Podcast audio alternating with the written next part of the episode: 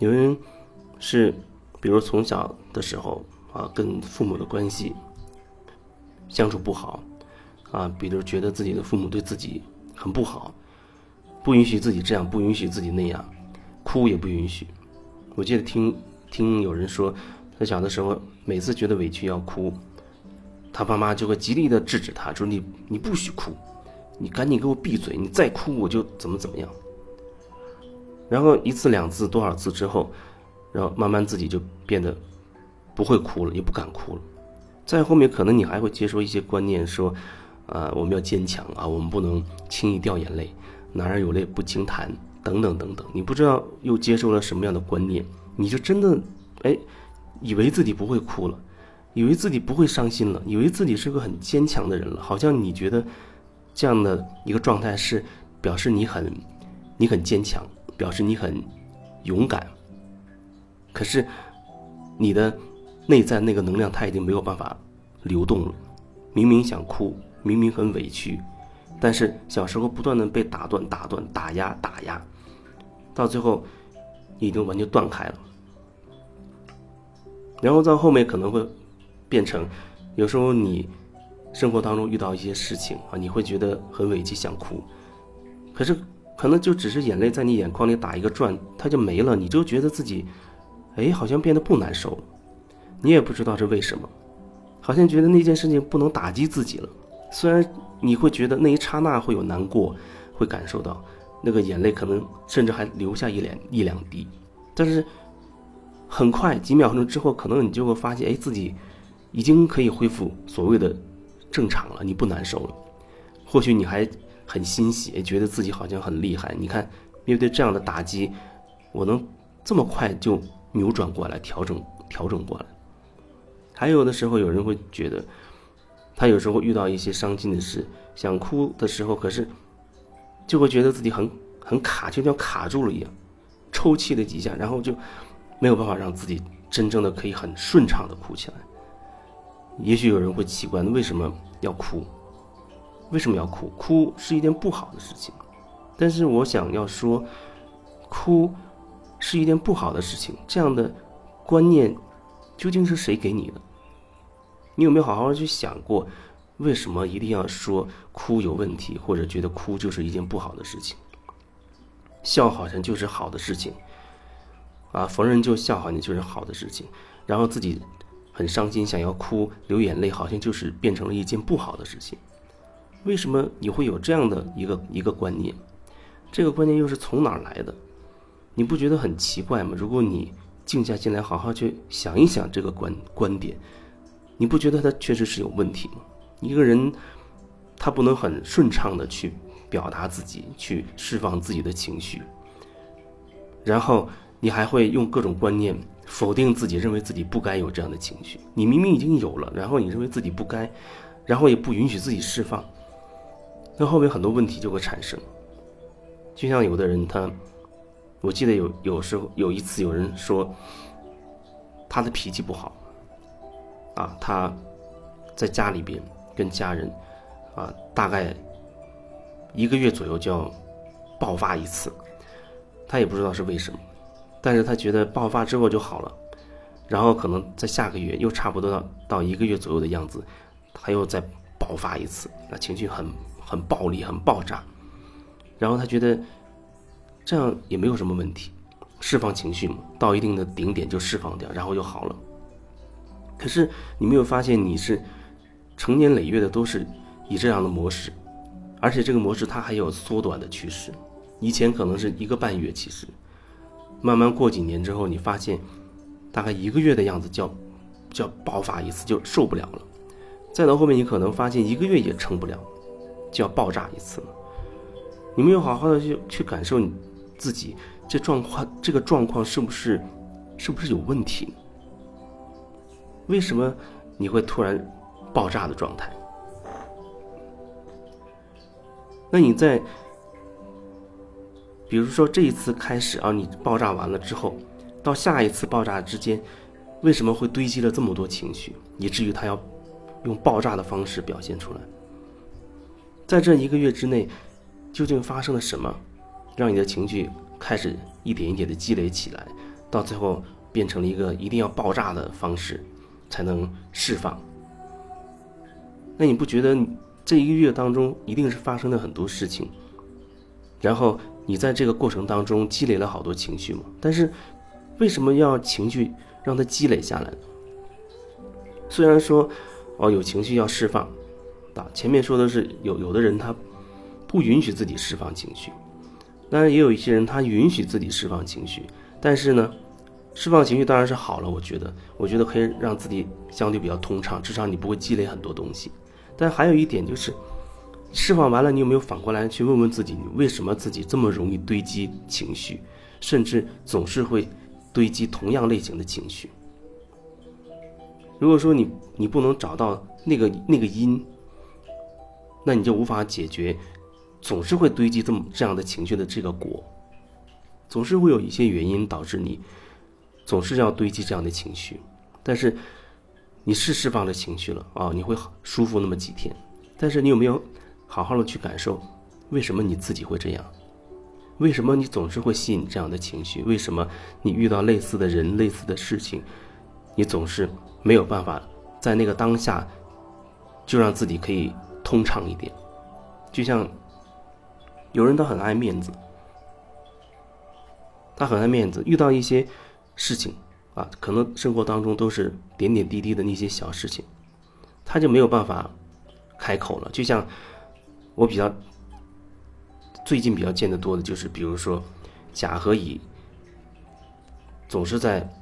会背着那个丙，背着第三个人啊，去来讨论关于第三个人的事情。生活当中肯定我们会遇到很多类似这种事情，就是经常你会发现。我们经常喜欢去聊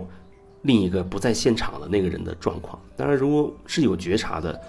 在在聊，可能你会通过聊另一个人，会感受到自己的一些部分。但有时候生活当中，可能很多时候人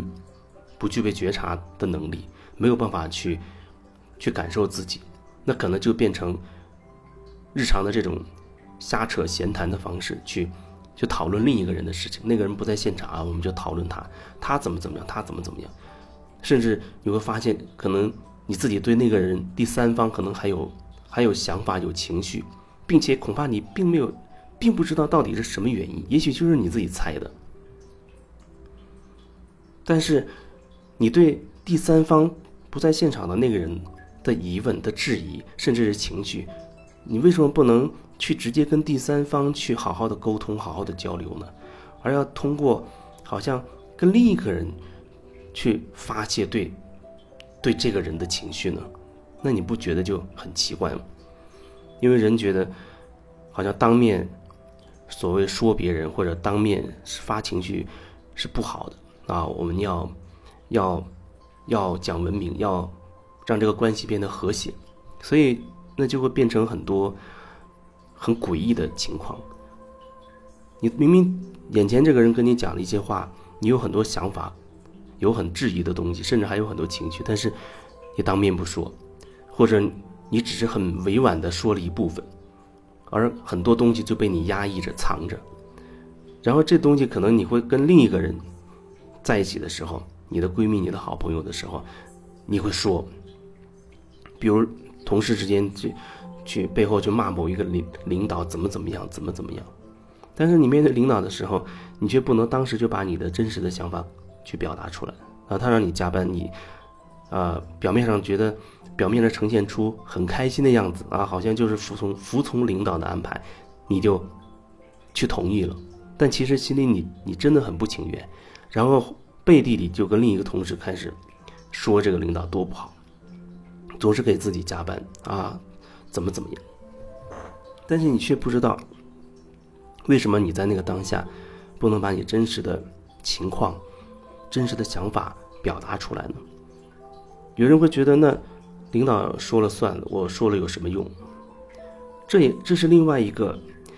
一个状态，那个状态能说的也有很多，但是我想要说的就是，你把你的真实的情况、真实的想法表达出来。某个层面，你并不是为了，你并不是为了说一定要领导同意你的说法，不给你加班，而是说，你可以在那个时候，面对当事人就把你的情况、你的真实的想法、感受说清楚，可以让自己通畅一些。你清楚吗？可以让自己顺畅一些，而不是当时压着，事后跟别人讲。你事后跟别人讲，其实本质上并没有释放对那个当事人的情绪。有人可能会觉得，我对领导的情绪，我回家去释放给身边的人啊，给自己老公、孩子。虽然他有时候也不想，但是觉得这样会比较好一些。但是这反而就。变得很扭曲。你明明对领导有意见、有情绪，但是你压着不不跟这个人讲，你回去对你老公去发泄这个情绪，你老公凭什么要承受你你这一些呢？就算他所谓再是个好人，他告诉你啊，你在单位受委屈了，你可以回来对我发脾气等等。但我觉得，假以时日的话，没人会真的承受得了这额外的情绪。如果说是你们之间的问题。他对你有情绪啊，你直接对我发那没问题。可是你明明是对领导的情绪，而且你这样回去所谓释放的情绪，回头面对领导，你还会继续在压抑，因为你有那样的模式。即使不是对领导，即使面对另一个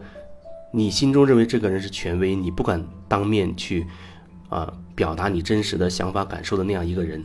无论他是什么身份，那么你依然会积累积累情绪，因为那是你的一个模式。那是你的一个一个模式，但如果说你不去好好感受你这样的一个模式，面对权威不敢要或者碍于面子不敢表达自己，就要积累情绪。你不面对这样的一个模式，那你就会持续的积累类似的这种情绪。就算你不断的去释放，啊，对老公也好，或者是健身房跑步等等，他一定程度也确实会释放掉一些。可是如果这模式没有转变的话，你始终处在这样一个状态，而且假以时日，很有可能随着你经历不断变多，那模式可能会被你催化的更厉害。也就是说，就像我说的，有人可能一开始一个半月爆发一次，到后面隔几年他变成一个月爆发一次，再隔几年，他的这这个积累的速度更快了，就变成了可能半个月就要爆发一次。那我见到的人，一些人他已经。处在一个随时就要爆炸的状态，因为感觉他内在那个空间呢已经装满了，被各种情绪装满了。只要你讲的一句话不对、不对劲儿、不如他愿，而你又不是那个高高在上某一个权威，在他心中是个权威的状态的话，他立刻就会对你爆炸。他对他心中的那些权威，他不敢不敢爆炸。总有一些人他会忌讳，碍于面子等等。但是面对跟他一些他无所谓的那些人，那些。同级的、平辈的等等，那就不行。你只要有一句话戳到了他，让他觉得不满意了，他立刻就会就会爆炸。所以那样的人就像是一个行走的火药桶一样，随时随地都会爆炸，不定时的炸弹，行走的火药桶，一个不定时的炸弹。那你说你要怎么去，怎么去去清理？因为很可能那个人就是你自己啊。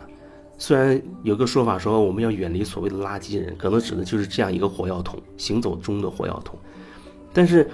往往可能你自己就是，只不过好像你还没有严重到那个程度，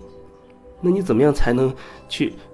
去好好的看清自己，让自己不要变成慢慢变成一个炸弹，不定时炸弹，让自己不要让自己变成一个火药桶，那你就需要好好的去